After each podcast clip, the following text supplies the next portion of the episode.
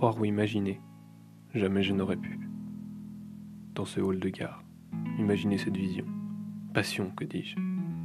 Je me suis assis là, dans ce moment si long mais si court, entre deux voyages, à l'ombre de la vapeur de mon thé noir.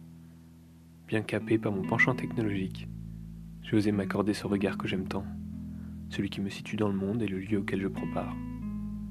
Dans ce regard surpris, je t'ai vu. Une petite nonchalance dans la posture, mais surtout, ses cheveux, si singuliers, au milieu de cette jambe parisienne toujours apprêtée, mal peignée comme on dit, pourtant si élégant. Il m'évoque la fougue et l'état sauvage, quelque chose de vivant, doux et rude, indomptable et si joliment rebelle. Il n'en fallait pas plus pour laisser fondre moi ma retenue. Je m'attarde sur toi, laissant mon regard descendre de tes cheveux à ton visage.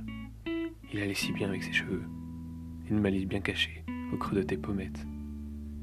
Des lèvres qu'on a envie de voir prononcer quelques mots, peu importe qu'ils aient du sens, pourvu que tu les prononces. Et puis toi, ici, là, comme un mirage. Me voilà béat devant toi, et tu n'en sais rien.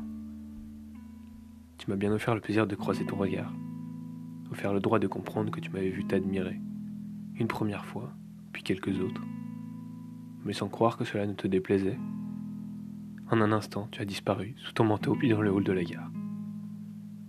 J'ai tellement aimé te regarder. Peut-on être amoureux quelques minutes dans un hall de gare? Je peux sans aucun doute dire que c'est ce qui était devenu. Cette fougue qui émanait de toi m'a rempli d'espoir. J'osais songer que cette fougue fût aussi la substance de votre être, qu'elle fût votre idéal et vos idéaux. J'idéalise les femmes rebelles, vous l'aurez compris. J'aimerais tant connaître votre prénom. Malheureusement, je vais devoir vous en assigner un qui résulte de mon idéalisme et de votre effet sur moi. Ce sera Lou. Je te remercie, Lou, de m'avoir laissé poser mes yeux pleins d'ambivalence sur ton visage, imprégné de surprise et d'envie de te rencontrer. Parfois, on s'en veut terriblement de ne pas avoir.